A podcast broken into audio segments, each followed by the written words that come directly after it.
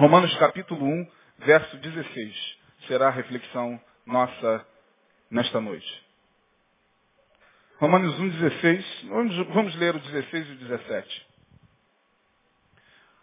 Você que trouxe a sua Bíblia, abra nesse texto. Os que não trouxeram a Bíblia, ouçam. Né? Prestem-me vossos ouvidos. Romanos 1, 16 e 17. Texto conhecido. Dá um tempinho aí para o pessoal achar. Enquanto a gente ouve barulho de Bíblia, a gente sabe que o pessoal ainda está procurando, né? Carta do apóstolo Paulo escrita aos Romanos é a carta imediatamente seguinte ao livro de Atos dos Apóstolos. Essa é fácil encontrar, né? Quando a gente fala, vamos abrir nossas Bíblias no livro de Sofonias, aí algumas pessoas ficam assustadas, isso tem na Bíblia? Ficam assim meio que. Mas as cartas paulinas são fáceis de achar. Diz assim o texto: Porque não me envergonho do Evangelho de Cristo, pois é o poder de Deus para a salvação de todo aquele que crê, primeiro do judeu e também do grego. Porque nele, no Evangelho de Cristo, se descobre a justiça de Deus, de fé em fé. Como está escrito, o justo viverá da fé. Repita comigo, o justo, o justo viverá da fé. Muito bem. Porque não me envergonho do Evangelho de Cristo. Bom, envergonhar-se do Evangelho, dependendo de como você entende esse contexto, pode se dar das formas as mais variadas. Ou não se envergonhar do Evangelho pode acontecer das formas as mais variadas. Por exemplo, é, quando a gente lê esse texto, porque não me envergonho do Evangelho de Cristo, na cabeça de algumas pessoas, não se envergonhar do Evangelho significa tornar visível a religião a que se pertence. Então a pessoa que não quer se envergonhar do Evangelho de Cristo se converte e já coloca um plástico no seu carro, dizendo, eu pertenço à denominação tal, estou debaixo da bênção de Deus. E sai por aí. E quando ele coloca isso no seu carro, ele obviamente está querendo que todos que estão atrás dele vejam a igreja a que ele pertence e a razão da sua fé. Bom, ele está achando que não está se envergonhando do Evangelho de Cristo. E agora está uma briga Está uma guerra agora, uma guerra santa de plásticos de carro. É, você sai pela rua, bom, não tem plástico no meu carro, tem o símbolo de Betânia apenas, que já é suficiente. Mas não coloco, não, nunca fui de colocar plástico no carro. Aliás, eu fico tentando entender o porquê que a pessoa fala assim, eu amo minha família, bota bem grande no carro, mas aí ele tem que amar mesmo, não eu. não entendo. É, eu amo meus filhos. Claro! Isso é o mínimo que a pessoa pode fazer. Mas são coisas minhas. Você não tem nada a ver com isso, não. Fico questionando essas coisas. E aparece lá agora nos plásticos dos, dos carros, né? É, amigo do Exu Caveira. Já viram isso aí? É, assim com o Pilintra. É, sou parceiro da Maria Mulambo. É, é, fechado com o Sete Facada não sei o quê. Aí o crente, porque não quer se envergonhar do Evangelho de Cristo, corre numa loja gospel, me dá aí o plástico mais brilhoso que você tem. Jeová inicia a minha bandeira. E tal, ele bota no carro e sai para a rua. E no trânsito é aquela guerra santa de plásticos de carro, né? De um lado, estou colado com a Caveira, do outro, Jeová inicia a sua bandeira. De um lado, estou assim com a Maria Mulambo, do outro lado, eu sou o amigo do quarto homem da fornalha. E aí eu falei, meu Deus, que guerra santa. É, tomara que esses carros não batam. Porque se eles baterem, vai ser uma tragédia, porque quando bate ninguém, todo mundo quer ter razão, né? O crente não vai abrir mão do seu direito, né? principalmente com pessoas que, que carregam isso. Mas não se envergonhar do evangelho de Cristo, na cabeça de muitos significa, de repente, andar com o carro fazendo propaganda da igreja. Outros acham que não se envergonhar do Evangelho de Cristo significa, sei lá, colocar um boné, uma bandana na cabeça, escrito 100% Jesus. E sair pela rua. com aquela bandana na cabeça, com a camisa, escrito sou de Cristo 100%, e bababá, e o cara coloca aquilo ali. Geralmente o novo convertido é assim. Porque eu estou falando de coisas que eu fiz. E eu me sentia, ia na padaria, com aquelas camisas escrito Jesus e tal, e me achava, não estou me envergonhando do Evangelho, de Cristo. E na nossa cabeça a gente acha que se envergonhar do Evangelho é não fazer nada disso. Então deixa eu botar uma bandana na cabeça, deixa-me dar a, a, a, entender a quem me vê que eu sou crente, porque eu não quero me envergonhar do Evangelho de Cristo. E não se envergonhar do Evangelho de Cristo, por exemplo, para outras pessoas significa atender ao convite da marcha para Jesus. Vai ter uma marcha para Jesus no Rio de Janeiro. Olha, temos que estar lá. Não podemos nos envergonhar do Evangelho de Cristo. Vamos lá, todo mundo. E o pastor incentiva a igreja, vai todo mundo participar da marcha para Jesus. Voltam depois com os pés inchados, cheios de calos e murmurando. Ai, meu Deus do céu, que sol quente, Jesus. Foram para a marcha para Jesus. Mas voltam murmurando do sol que Jesus mandou. Ai, meu Deus do céu. Hoje não podia fazer um tempo fresquinho? Senhor da glória. Interessante, aconteceu em São Paulo algo muito inusitado. Percebam. Vê se dá para entender. Marcha para Jesus em São Paulo. É a maior que tem. Um milhão e meio de pessoas, no mínimo. Dois milhões de pessoas. Dentre estes, vários políticos querendo voto. Vários políticos, se duvidar, falando até línguas estranhas nos caminhões. É, oh, esse aqui é o Franciscala. Pode ir lá e você vai ver isso. Políticos em cima dos carros e dos caminhões que, é, é, que levam lá o pessoal para a marcha. Então, aconteceu na Marcha de Jesus de 2007 algo muito estranho. Dois milhões de pessoas nas ruas de São Paulo, na Avenida Paulista, aquela avenida enorme, e todo mundo marchando para Jesus, não se envergonhando do Evangelho de Cristo. Um grupo muito pequeno de 12 pessoas foi também a marcha. E fizeram o seguinte, pegaram um, um, um plástico desse aqui e colocaram assim. Abaixo uma mão. Só isso. Tem algum problema? Tem algum problema? Abaixo mamão? Mamão é o Deus da riqueza. Jesus condenou mamão. Bom, Tá certo. Vamos lá para a marcha. Na hora que o pessoal vinha, e, e, e, e, os caminhões vinham, e os políticos em cima, e os, e os líderes espirituais da marcha ali em cima, ao lado é, do, do, dos políticos, e, glória a Deus, e aleluia, e Jesus é sangue bom, e Jesus é 100% e tal. Lá foi o pessoal, 11 pessoas levantaram o, o negócio, abaixo uma mão. O povo evangélico vendo aquilo, começou a vaiar. Isso aconteceu em 2007. Uh, uh. Aí os irmãozinhos, ué, a gente está na marcha certa? Ah, é marcha para Jesus? É. Então, gente, vamos lá. Uh, daqui a pouco uma pedrada na, na, na faixa dos irmãos. De um evangélico. E daqui a pouco Todo mundo olhando para eles, ah, e fora!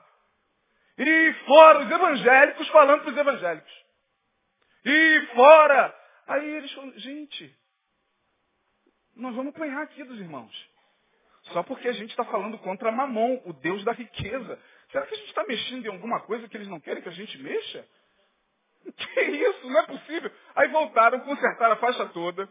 Coitados dos irmãos, foram para uma estação próxima consertaram a, mar, a faixa, voltaram com a faixa toda remendada. Abaixa uma mão. E o pessoal, vai apanhar? Ui, chovendo garrafa d'água em cima da cabeça dos irmãos e pedra. E os irmãos, Jesus, o que, que é isso? Percebam, é assim mesmo que eu fiquei. Como é que pode? Numa marcha para Jesus aparece um grupo com uma faixa dizendo abaixo uma mão, e o povo evangélico se volta contra esse grupo.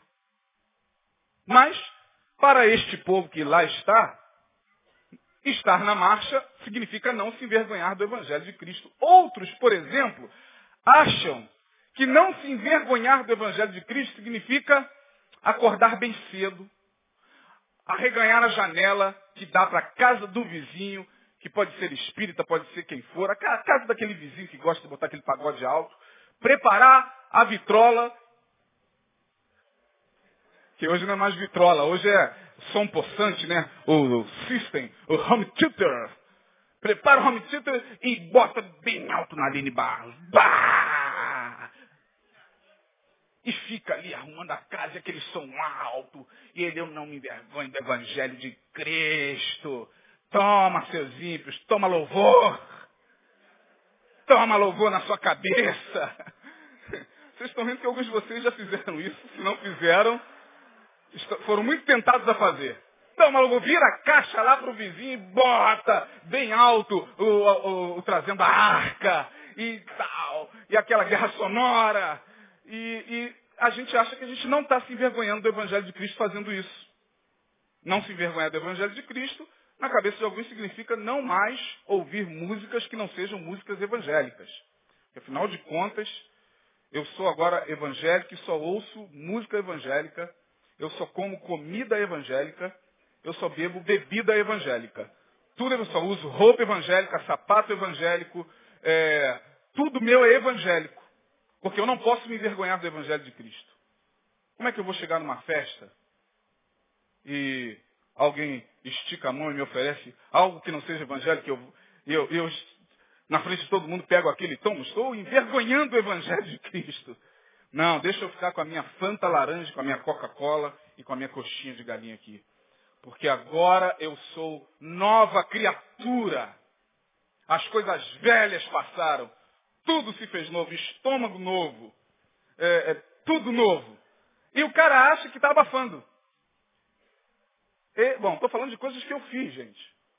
No início da minha caminhada. Não estou falando de mais ninguém aqui. Não se envergonhar do Evangelho de Cristo para a gente tem tudo a ver com isso, tem tudo a ver com aparência. Pode observar.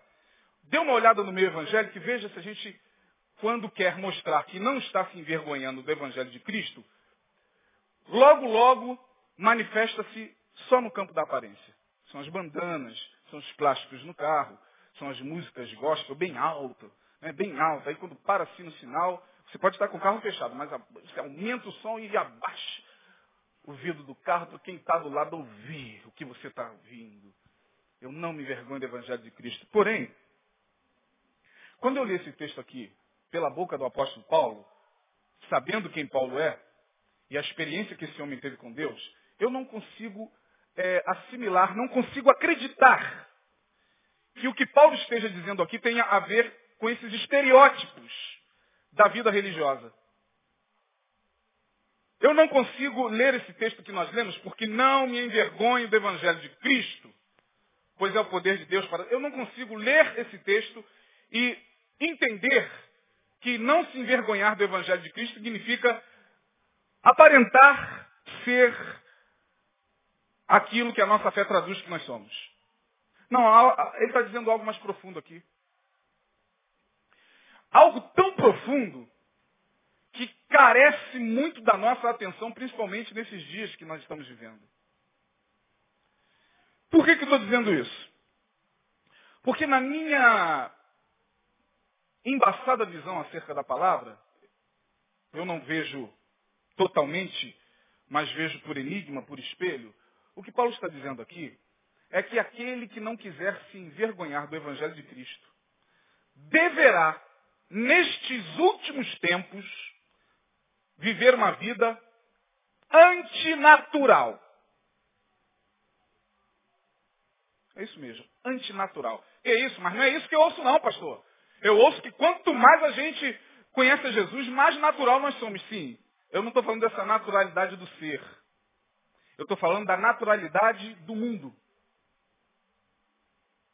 Quem não quiser, a partir de hoje, se envergonhar do Evangelho, deverá esforçar-se para viver uma vida antinatural. Porque lá no mundo, por exemplo, começo. Lá no mundo, no mundo natural que nós vivemos, nesse mundo que aí está, poder, poder no mundo natural é domínio sobre os outros. O que é poder? Dominar o outro. Subjugar o outro. E no Evangelho? No Evangelho, poder é, antes de tudo, dominar a si mesmo. Se lá fora, poder é dominar o outro, no Evangelho, poder é dominar a si mesmo. Capacidade que muito poucas pessoas têm. Pouquíssimas. Tem muita gente com bandana na cabeça, tem muita gente com plástico no carro, tem muita gente ouvindo música gospel de manhã para perturbar o vizinho, para entrar em guerra com o vizinho. O problema é saber quem é que hoje está dominando a si mesmo. Porque lá fora poder é isso. Poder é eu te vencer. No Evangelho, poder é dominar a si mesmo. Naturalmente, poder lá fora é isso. É um dominando o outro. Já que Paulo está dizendo que nós não devemos nos envergonhar do Evangelho, teremos que viver uma antinaturalidade que este mundo, este sistema chamado mundo, está apresentando.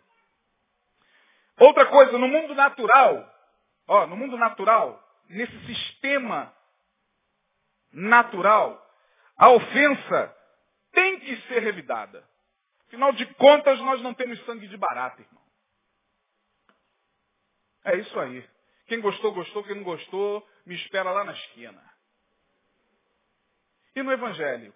Bom, no Evangelho a ofensa é revidada com tolerância, amor e perdão. Ah, eu não consigo, então você está se envergonhando do Evangelho de Cristo. Perceba que o que Paulo está dizendo aqui não tem nada a ver com estereótipo. Tem a ver com essência. Tem a ver com valores, tem a ver com forma de se viver a vida. Ah, eu não consigo, pastor, comigo me ofendeu, vai ter que levar. Então você está, lamento dizer, se envergonhando do evangelho, irmão. Não, não estou não, pastor. Olha aqui na minha cabeça. Olha aqui no meu carro. Não interessa para isso. Isso não tem absolutamente nada a ver com, com, com nada. Deus não tem nada a ver com isso aí.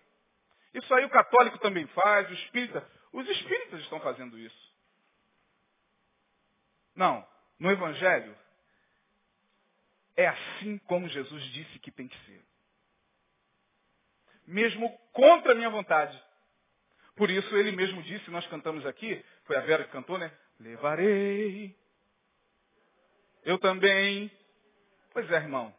Levar a cruz não significa fazer da vida espiritual aquele sofrimento, aquele peso, não. Levar a cruz significa ser homem suficiente. Homem e mulher. Homem genericamente falando suficiente para abraçar o evangelho, mesmo que isso seja contra a vida natural. Porque lá fora a ofensa é isso mesmo, irmão. Ofendeu, vai ganhar de volta. E quando a gente fala isso, a gente não está dizendo que você precisa ser um mosca morta, onde todo mundo vai bater na sua cara e você, ah, toma outra. Não, não é isso não. Nós temos mecanismos de defesa naturais. Se alguém vier bater na sua cara, você vai se defender naturalmente. Não é isso não. A gente está falando daquela ofensa, da vingança a vingança. Ele me ofendeu. Não, ele vai receber o troco. No mundo natural, por exemplo, lá fora, o que, que é ser grande? O grande lá fora é aquilo que se mede pelo quantificável. Quanto mais eu tenho, mais grande sou. É assim ou não é lá fora? E no Evangelho, o que, que é o grande? O grande no Evangelho não é quantificável. O grande não se mede. Porque o grande tem a ver com estruturas invisíveis do ser. Os grandes homens que passaram por esse mundo quase sempre não tiveram nada. Vou falar para vocês de um grande homem, aí você poderá me questionar, poxa, mas esse homem para mim não foi é, evangélico. Não, ele talvez não tenha sido evangélico, mas que ele entendeu alguma coisa do evangelho, entendeu. E vocês já ouviram é, muitas vezes a gente citá-lo aqui, portanto não precisa nem se escandalizar, porque pastor Neil já falou dele várias vezes, me refiro a Mohandas Karamchand Gandhi. Esse era o nome dele. Mais conhecido como Mahatma, a grande alma. Mahatma na língua hindu é uma grande alma. Mahatma Gandhi. Que recebeu a visita de dois missionários ingleses que sentaram com ele Puxa, não é possível. Abriram a Bíblia e pregaram e falaram e, e disseram, não, não vou, só falta Jesus para você. E Gandhi, que tinha apenas um par de óculos, uma bengala e uma túnica, mesmo sendo formado em Direito pela Universidade de Londres, estava ali sentado diante daqueles homens. Missionários ingleses, Inglaterra, que estava dominando o seu povo, estava destruindo o seu povo, estava espoliando o seu povo, estava acabando com o seu povo e os missionários falando de amor. E os missionários falando e Gandhi está ouvindo. E disse, Gandhi, você precisa aceitar Jesus. E Gandhi deu um sorriso para os missionários e disse, é, se eu abraçar o vosso cristianismo, terei que renunciar ao Cristo. Prefiro ficar com o Cristo do que com o vosso cristianismo. Foi grande. Bom, Mahatma, uma grande alma. Agora, grande lá fora quem é? É quem tem muito. É quem se mede pelo que se tem. É, é quem se dá a conhecer por aquilo que possui. E no Evangelho? Jesus foi grande ou não, irmãos? Quem acha que Jesus foi um grande homem? O que, que ele teve? Ele não tinha nem onde reclinar a sua cabeça. Eu fico imaginando Jesus diante dos grandes homens. Herodes o Grande. Herodes o Grande. Porque é assim que as pessoas gostam de ser chamadas o Grande. Bom, se no Evangelho o grande se mede pelo quantificável, se no mundo o grande se mede pelo quantificável, no Evangelho quantificável nada é. O grande no Evangelho não se mensura. Lá fora, no mundo natural, sucesso tem a ver com chegar lá. O que é sucesso lá? Chegar lá. Mesmo que muitas vezes esse chegar lá escravize o ser, adoeça a alma e mate totalmente as emoções. Gente, o que tem de gente que está chegando lá doente, o que tem de gente, vocês sabem do que eu estou falando, porque vocês assistem televisão também, e vocês adoram aqueles programas de fofoca de astros também. Já viu aqueles programas de fofoca de astro? Vejam os astros como estão. Vejam as atrizes como estão. Vejam as pessoas que fizeram de tudo para chegar lá. Estão chegando. Estão chegando. Tem gente que está chegando assim meteoricamente. Vou dar o nome de uma. Que disse há pouco, pouco tempo atrás, numa entrevista, que vai se transformar em pastora só para casar duas amigas lésbicas. Acredita nisso? A Lady Gaga, já ouviu falar da Lady Gaga? Quantos aqui já... Seja franco, irmão. Conhece a Lady Gaga? Já ouviu falar? É ela mesmo. pois é, a gente acompanha isso aí tudo. Nós aqui não somos pastores alienados, sabemos quem está no topo da pirâmide, a Rihanna, a Lady Gaga, que abrem suas bocas para vociferar contra o Evangelho, contra a família. As músicas de Lady Gaga falam contra a família, contra o Evangelho. Tem uma música chamada Judas. Sabia? Pega a tradução lá na internet dessa música Judas. Judas, de Lady Gaga, e vê o que ela está dizendo lá. Judas é meu amigo, vem cá me dar um beijo, Judas. E os adolescentes estão aí, adorando essas pessoas que fizeram de tudo para chegar lá. E chegam na televisão, olha, se transformam em ícones de sucesso. Bom, se lá fora sucesso é chegar lá, eu, bom, tem várias atrizes pornôs que hoje estão por aí dando testemunho nas igrejas evangélicas, dizendo o seguinte, louvado seja Deus, porque é, hoje o Senhor me deu um carro, uma casa, eu participei de todas as correntes aqui, pastor, e o Senhor tem me abençoado, tem prosperado que eu faço é apenas um profissionalismo. Estou aqui falando de ninguém, irmãos. Eu quero que você entenda o que o sucesso hoje representa nesse mundo que nós vivemos. Sucesso é chegar lá. Nem que para isso eu tenha que fazer de tudo de tudo eu tenho que me expor, expor minha intimidade, expor o meu corpo, expor minha família, abdicar de família, abdicar de Deus, abdicar de valores espirituais. Eu quero é chegar lá, eu quero é fazer sucesso. E o que é sucesso no Evangelho? Bom, o sucesso no Evangelho, o verdadeiro sucesso é aquele que nos liberta do sucesso segundo o mundo. Se no teu coração não existe esse desejo desenfreado de chegar lá, para provar a todo mundo que você chegou lá, ah, você já é uma pessoa de sucesso segundo Deus. Caminhando, já estou terminando a minha palavra. Bom, no mundo natural, ações geram. Quem se lembra aí da lei da física? As ações geram reações. Eu disse isso aqui no tópico anterior, né? Bateu, levou. E estas reações, elas vão é, simplesmente das pedradas até as balas e projéteis. Lá fora, o mundo é exatamente assim. Lá fora, uma ação vai gerar uma reação. Pisou no pé de uma pessoa endemoniada, de uma pessoa que saiu para arrumar confusão, pisou no dedinho dela. Eu costumo dizer isso aos meus filhos sempre. Filho, você está indo para onde? Ah, eu estou indo para uma festa de um colega meu, de uma menina. Onde é esse lugar? Tal. Lembre-se que hoje tem pessoas lá nessa festa onde você está, doidas para brigar. Doidas para chutar a cabeça de um. Doidas para ver um corpo estendido no chão. Doidas para arrumar confusão. Saiba que lá, eu não sei onde é que você vai. Graças a Deus, as amizades deles são todas amizades muito saudáveis. Meninos que dormem lá em casa e são servos de Deus. Mas de vez em quando vão nas festinhas, né? Festinha da coleguinha que chamou aniversário, falei, filho, cuidado, porque lá, aonde você vai, eu não sei onde é, tem gente querendo brigar. Ah, que isso, pai? Como é que o senhor sabe disso? Olha a pergunta que eles nos fazem. Como é que, como é que a gente sabe disso? como é que a gente sabe disso?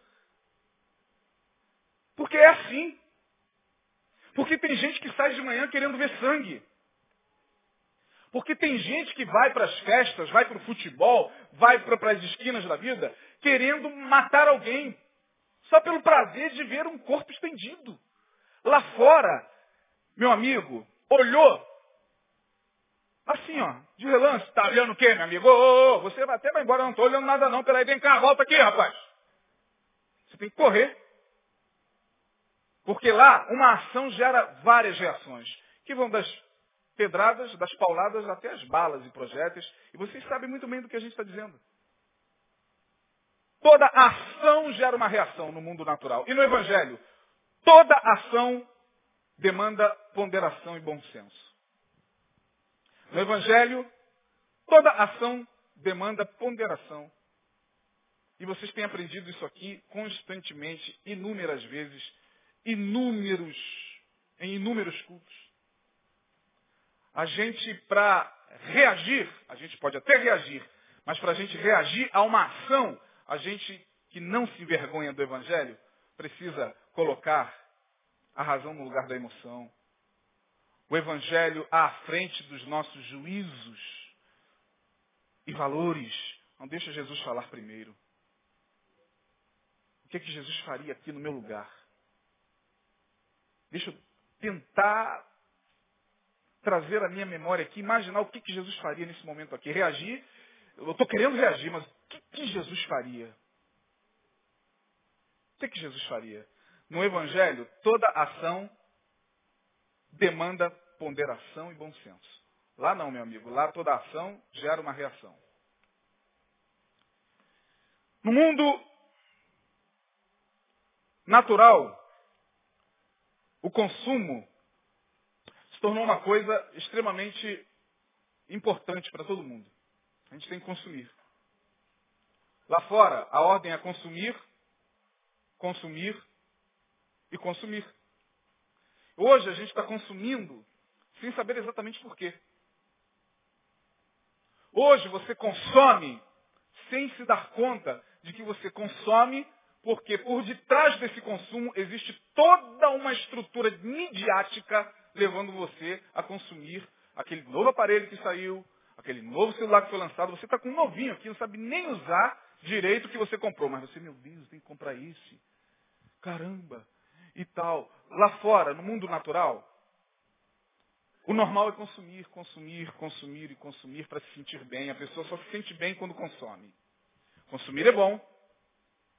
No mundo capitalista, consumir é algo muito bom. Ter poder de compra, chegar e poder comprar é maravilhoso. Mas, gente, perceba, nós estamos vivendo em um momento muito difícil, onde a gente deve consumir somente aquilo que a gente tem condição de consumir. Por que, que a gente se endivida? Porque a gente consome além daquilo que a gente pode. E por que, que a gente consome além daquilo que a gente pode? Porque a gente quer mostrar ao outro que a gente também tem poder de consumo. E a gente se desespera, a gente não consegue mais sentar com os nossos filhos, naturalmente falar, filho, eu não tenho dinheiro para comprar um tênis desse quilate que você quer, de 600, 700 reais. A gente não consegue mais falar isso. A gente conversa com alguns pais, eu não tenho absolutamente nada a ver com a vida de ninguém, gente. Pelo amor de Deus. Não olhem para mim com raiva. Não olhem para mim desse jeito. Estou brincando. Mas a gente realmente não consegue mais sentar com os nossos filhos e ensiná-los a consumir de forma equilibrada. Sabe por quê? Porque nós pais, a grande verdade é essa, somos pessoas muitas vezes com baixa autoestima e para nós a nossa autoestima só se elevará se a gente colocar no pé do nosso filho algo que nem a gente tem condições de bancar. Eu pago mesmo, o problema é meu. Um pai uma, vez disse isso, conversando. Nem saber. Se for mil real, eu pago, boto no pé do meu filho, porque ele tem que tirar onda também. Eu falei, é. Falar o quê, né? Falar o quê? Porque o, o, o consumo gera esse desequilíbrio. O consumo gera os transtornos obsessivos compulsivos. Dezenas de pessoas estão se tratando em psiquiatras e se, se entupindo de remédio justamente por causa do consumo exagerado. Não conseguem mais parar de consumir. Eu fiquei. A, a, a, minha irmã mora em São Paulo, minha família é de São Paulo, minha irmã pediu desesperadamente para que eu conversasse com uma colega, uma colega dela, uma mulher muito bacana, eu a conheci pessoalmente, mas ela falou, Isaías, eu sei que, que, que você não tem tempo, eu sei que é algo muito, muito complicado para você, mas converse com ela, porque ela está desesperada. Eu fui com ela ao, ao, ao shopping aqui em São Paulo, ela fez uma compra aqui de 45 mil reais. E a, a, os, os, funcionários iam trazendo para fora da loja as caixas. Todo mundo que passava no shopping olhava aquilo ali e ficava espantado. De sapato. Ela comprou tudo que é sapato da loja, tudo que é cinto, tudo que é bolsa.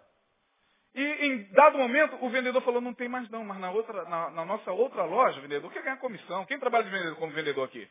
Eu já trabalhei, você quer ganhar comissão, né, brother? Você vai chegar para ela, senhora, o que está acontecendo com a senhora? A senhora está com algum problema? Não, vendedor, não, peraí, vou ligar para outra loja.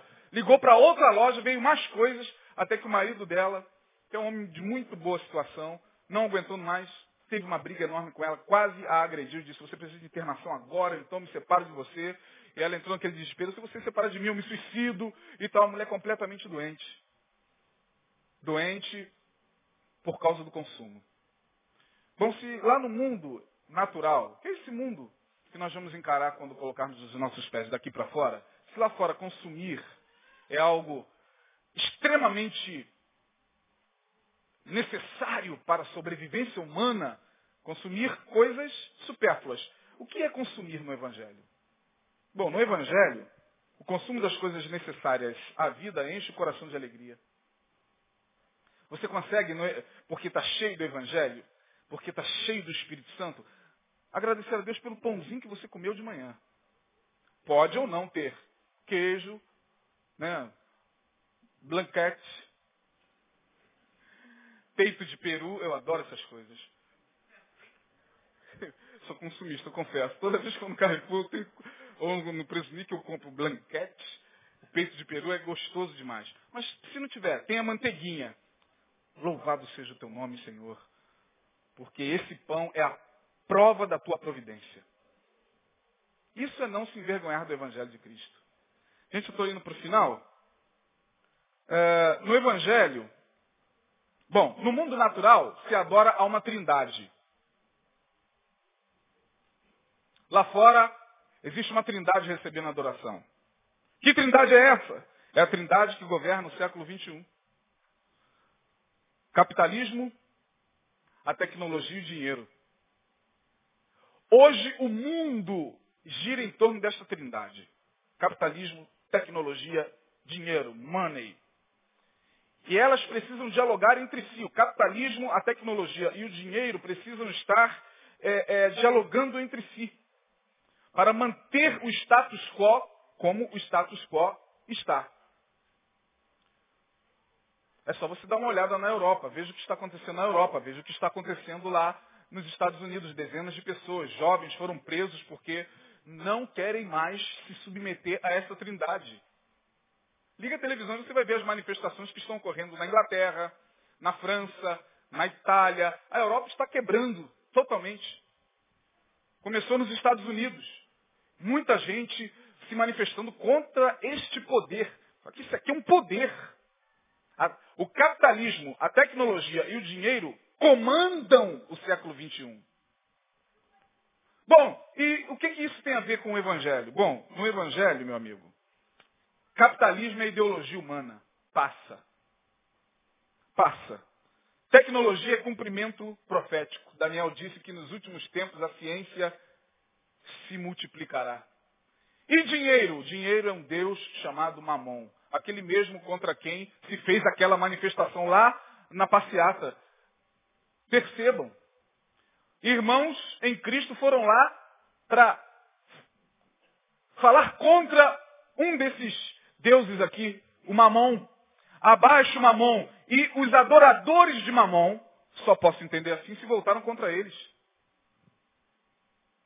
Jesus disse, ninguém pode servir a dois senhores. Perceba em que nível Jesus colocou o dinheiro. No nível de senhor. Igualou. Ninguém pode servir a dois senhores. Porque ou há de odiar a um e amar a outro, ou vice-versa. Bom, de quem Jesus está falando? Depois ele explica. Ninguém pode servir a Deus e a, e a mamon. Dinheiro é uma bênção? Claro. Você trabalha, você estuda, você se aperfeiçoa, você é, melhora cada vez mais a sua capacidade intelectual. Sua capa... Para quê? Para ganhar dinheiro, para ter uma vida confortável. Amém. O problema é quando essa energia, porque o dinheiro é uma energia de troca. Dinheiro é uma energia de troca. O dinheiro possui muita gente. Possui. Pelo dinheiro se mata. Pelo dinheiro se vende filhos. Pelo dinheiro se, se faz loucura é um Deus. E quem não quer se envergonhar do Evangelho de Cristo nestes dias, precisa manter mamão debaixo dos pés. O dinheiro não foi feito para nos escravizar, para nos tornar um servo dele.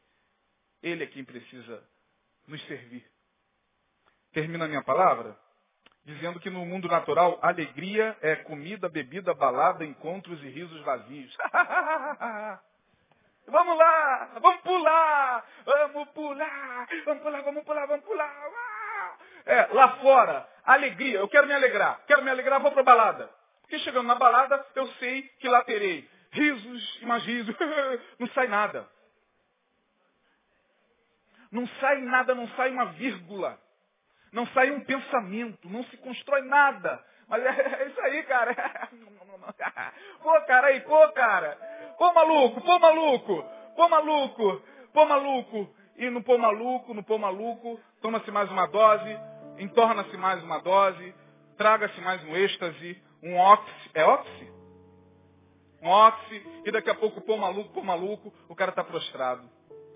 Porque ele vai necessitar dessa alegria amanhã e amanhã e amanhã e amanhã e no final de semana. E ele vai trabalhar esperando o final de semana chegar porque ele precisa desses risos. Ele precisa de, de estar em lugares cheios. Ele precisa de, de sentir gente tocando ele. Ei, aí maluco, chegou. Ah, beleza e tal. E no Evangelho? Alegria, segundo Paulo, é paz e gozo no Espírito Santo, porque o reino de Deus não é comida nem bebida, mas é alegria gozo e paz no Espírito Santo. Ah, não quero isso, não quer? Então você está se envergonhando do Evangelho de Cristo. Deixe-me buscar alegria nesses lugares, pastor. Porque para mim eu só consigo me... Você está... Se alegria para a gente se resume nisso, nós estamos nos envergonhando do Evangelho de Cristo. Termino dizendo que esse mundo a qual estou me referindo não é o mundo, o mundo natural, não. Não é o mundo onde a gente trabalha, onde a gente vive, não. Esse mundo que está traduzido na língua grega pela palavra cosmos é um sistema.